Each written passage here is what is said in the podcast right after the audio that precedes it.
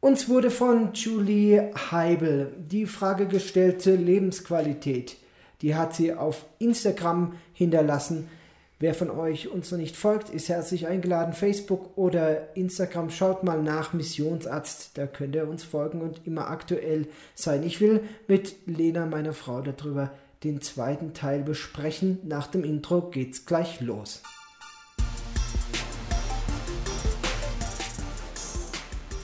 Ja, Lena, den ersten Teil haben wir schon hinter uns gebracht. äh, jetzt zum zweiten Teil. Wir, ähm, wir machen doch am besten gleich da weiter, wo wir das letzte Mal aufgehört haben. Ich fasse mal ganz kurz zusammen. Du sprichst von externen Faktoren, die die, die, die Lebensqualität beeinflussen. Ich würde sagen, man kann sie unterscheiden in materielle und immaterielle, äh, immaterielle ähm, äh, ja, Lebensqualitätsbedingungen. Und da haben wir gerade bei äh, den immateriellen schon mal über Bildung, über Berufschancen, sozialen Status gesprochen. Lass uns doch mal über Gesundheit sprechen. Wo waren die Kinder mehr krank? In Peru oder in Deutschland? Definitivo in Deutschland. Also ähm, ich bin immer ganz happy, wenn ich darüber nachdenke, wie wenig wir hier zum Beispiel unser Inhaliergerät benutzen. In Deutschland war das so ungefähr von Oktober bis März, April im Dauereinsatz, weil natürlich jedes Kind aus unterschiedlichsten Quellen die Schniefnase mit nach Hause gebracht hat und wir halt Kinder haben, die, was den äh, respiratorischen Trakt angeht, doch ähm, gewisse Empfindlichkeiten haben. Ähm, genau, also hier hatten sie bis jetzt nichts. mal Fieber und mal Erbrechen, aber das ist ein Witz im Vergleich zu Deutschland, wirklich. Also ja, ich, ich wollte dich jetzt erstmal ausreden lassen, aber ich muss hier vielleicht doch mal unterbrechen. ähm, ja, also wir hatten schon Flöhe. Ja gut, das ist ja keine Krankheit. ähm, Milben, Haut, äh, ja, Kretze-ähnliche Hautveränderungen, ja, äh, Durchfall, ja Erbrechen. ja gut, okay, also vielleicht sollten wir erstmal definieren, was für mich ein krankes Kind ist. Ein krankes Kind ist für mich ein Kind, das wirklich so hustet und verschnupft ist, dass es zum Beispiel nicht in den Kindergarten oder in die Schule kann und ähm, ja, Erbrechen gehört da natürlich auch ganz, von allen Familien gefürchtet, Magen-Darm, weil es ja in der Regel im Kreisraum geht. Aber ähm, da waren wir in Deutschland schon relativ verschont und hier, gut, man ist, passiert halt immer wieder, man isst mal was Falsches oder was, was weiß ich, wo nicht richtig gewaschen war oder sowas, wenn man unterwegs ist oder man geht in ein Restaurant und danach ja. sind halt alle einmal durch, genau, und dann geht es auch wieder weiter. Das ist ja aber keine Krankheit, das ist ja einfach nur eine gesunde Reaktion des Körpers darauf, Dinge loszuwerden, die er nicht brauchen kann. Ähm, aber gerade was Erkältungen angeht und sowas sind wir hier echt, äh, also sowas von gesegnet mit ähm, Gesundheit. Also das ist. Also ich erinnere toll. mich noch dran, kurz vor der Ausreise habe ich mir natürlich auch überlegt, welche Medikamente nehmen wir mit. Mhm. Was brauchen wir hier alles, wenn wir nach Peru gehen? Wir sind ja erstmal auch gar nicht in der Nähe des Krankenhauses. Hier im Krankenhaus haben wir ja eigentlich alles zur Verfügung, aber das erste halbe Jahr sollten wir ja eigentlich in Arequipa verbringen. Und dann habe ich also einen ganzen Koffer alles. voll. Alles. Alles. Er hätte auch notfalls ein Kind intubieren können. Ja. Nur mal so. Also, ich, nein, ich, ich rede hier nur für den Medikamentenkoffer. ja, ja, ja. Also, ich hatte einen Koffer dabei, nur mit Medikamenten. Äh, da war eigentlich so alles drin von Verbrennungsbehandlung, äh, Durchfall, Fieber, Fieberkrämpfe, ähm, Pseudo-Gruppanfälle, Adrenalin, zur Not auch was zur Reanimation. Also wir, ich hatte alles eingepackt und dazu hatte ich noch einen Notarztkoffer gepackt. Äh, tatsächlich auch äh, von Wundversorgung über ähm, Infusionen, über ja, Intubation, alles. bei Aspiration habe ich eigentlich alles mit eingepackt und wir haben genau naja, fast nichts davon verbraucht. Nein. Ich habe jetzt schon überlegt, ob ich den, genau, ob ich den, den Koffer nicht runter ins Krankenhaus bringe und wir die Medikamente, verfällt, genau, ja. bevor sie verfallen, dann anderen ja. zur Verfügung stellen. Ja. Also unterm Strich, und das muss man schon tatsächlich sagen, sind wir alle deutlich gesünder gewesen als in Deutschland. Das kann zum einen am Wetter liegen, weil hier gibt es diese kalte Jahreszeit eigentlich nicht, wo Schnee fällt. Gut, das gibt es, wenn man höher ist, aber ich rede jetzt hier von dem Ort, in dem wir wohnen. Das äh, äh Klima ist relativ konstant und zwar konstant um die 20 hm, Grad. Mhm. man braucht nicht zwingend eine Jacke, man kommt relativ gut mit Pulli und T-Shirt zurecht. Jeden Tag eigentlich Sonnenschein. Vitamin D-Spiegel ist mit Sicherheit extrem hoch. Und äh, dazu natürlich, und das muss man auch nochmal einschränkend sagen, dieses Jahr ein besonderes Jahr, wo sollten sich die Kinder auch irgendwelche Viren holen? Ja, ja. Wir, wir waren ja, oder sie waren ja drei Tage nur in der Schule. Also ja. gerade die Quarantäne hat zumindest, glaube ich, was das angeht, uns da auch in die Karten gespielt, dass die Kinder sich erstmal mit den hiesigen ähm, ja, ne, äh, äh, Erkrankungen, Hautausschlägen so zurechtfinden konnten und nicht gleichzeitig äh, das volle Programm mit nach Hause ja. gebracht haben. Ich meine, man muss schon sagen, Hygiene zum Beispiel ist ein echt großes Thema hier. Also ähm, im Sinne von, man muss wirklich echt aufpassen mit allem abwaschen, nie Wasser irgendwie aus der Leitung trinken oder ja. sonst irgendwas. Ja. Das ist natürlich auch immer eine Herausforderung mit Kleinkindern, die halt in der Badewanne das Wasser trinken oder sonst irgendwelche Sachen machen. Aus der Pfütze saugen. Aus der Pfütze saugen, irgendwelche Sachen, die mal runtergefallen sind, wieder essen. Ähm, und das führt natürlich unweigerlich dazu, dass sie dann doch ab und zu mal irgendwie einen Parasit haben oder ähm, ja, hier hat hier ist es auch anders mit den Tieren. Also gerade es gibt praktisch keinen Hund, der nicht dem Europäer gehört, der keine Flöhe hat und selbst die von den Europäern haben auch ständig welche, weil sie halt auch in Kontakt sind dann mit anderen Hunden oder die Hühner haben irgendwelche Milben oder sowas. Die Leute leben hier einfach irgendwie damit.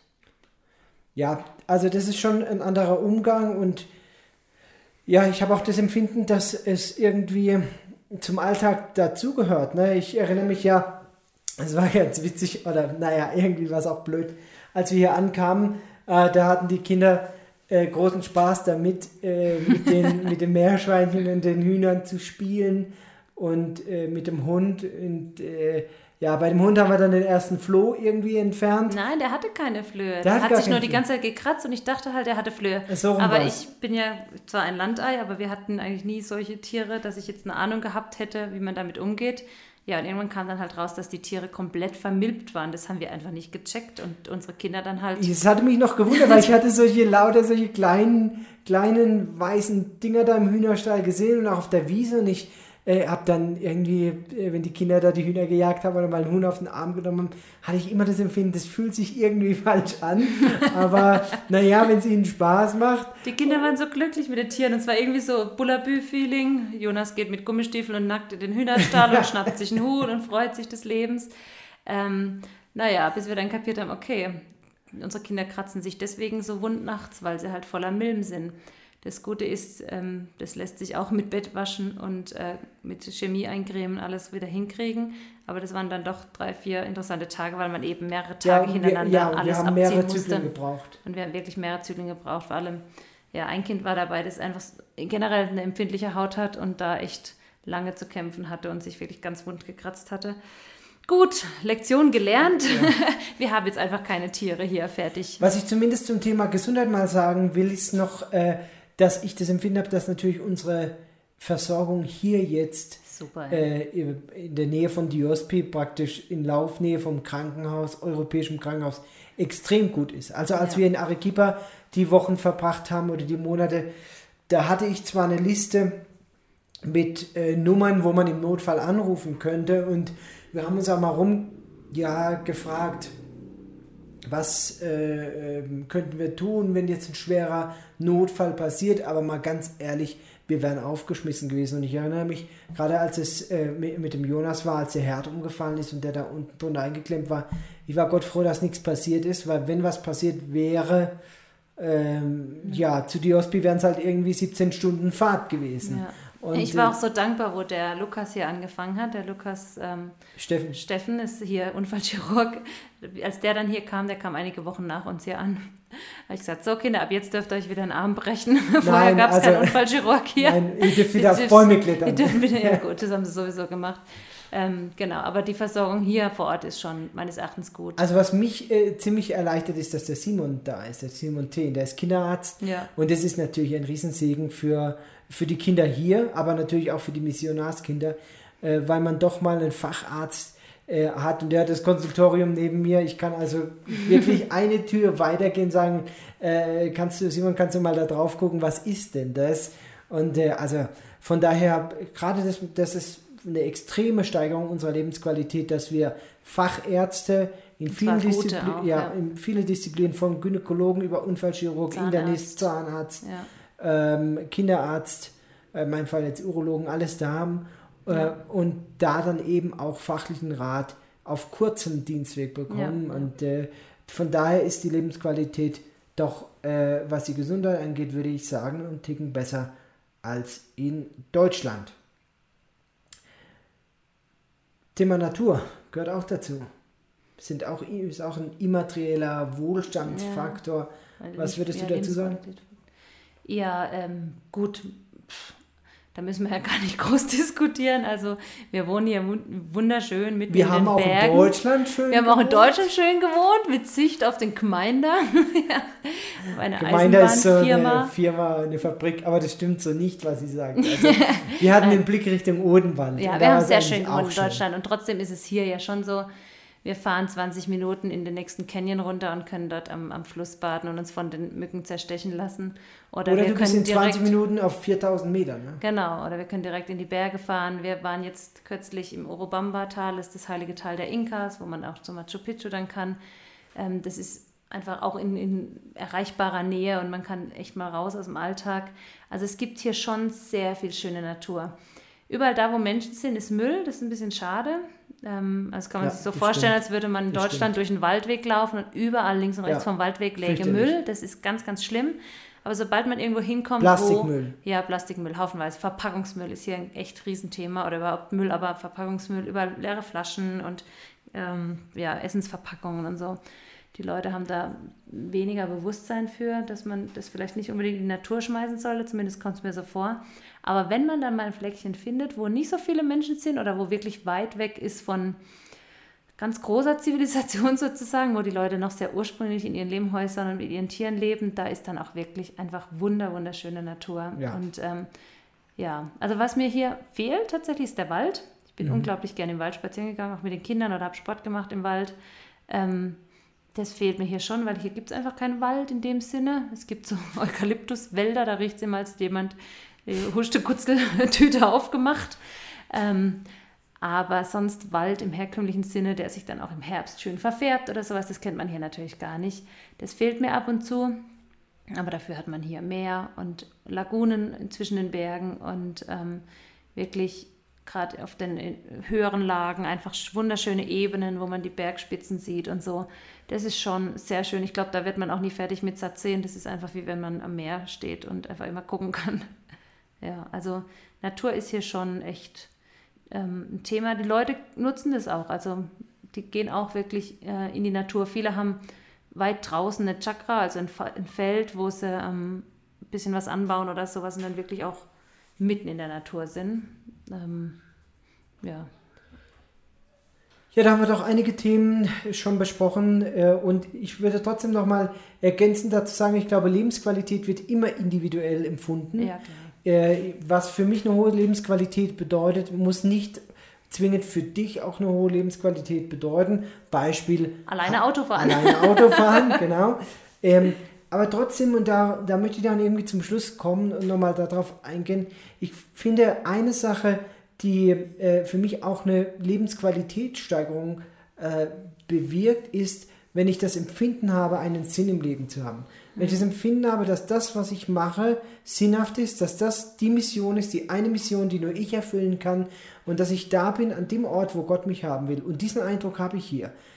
Das ging los am 6. März 2018, ganz unerwartet mitten in der Nacht, halb zwei an einem alten Holzkreuz oberhalb von Moosbach die Frage, wie geht's weiter mit unserer Familie und dann ein, eine E-Mail noch am selben Tag aus Peru, die unser Leben komplett auf den Kopf gestellt hat. Aber trotz allen Schwierigkeiten und Herausforderungen, zumindest kann ich das für mich sagen, gab es in diesem ganzen Jahr für mich nicht einmal den Moment, wo ich gesagt habe, komm, lass uns aufgeben, die Lebensqualität ist zu schlecht oder wir sind hier irgendwie auf dem Holzweg oder sonst irgendwas. War manchmal unangenehm. Ich erinnere mich an die Wochen, wo wir in Quarantäne in dieser kleinen Wohnung in Arequipa waren. Das war wirklich ein harter Test.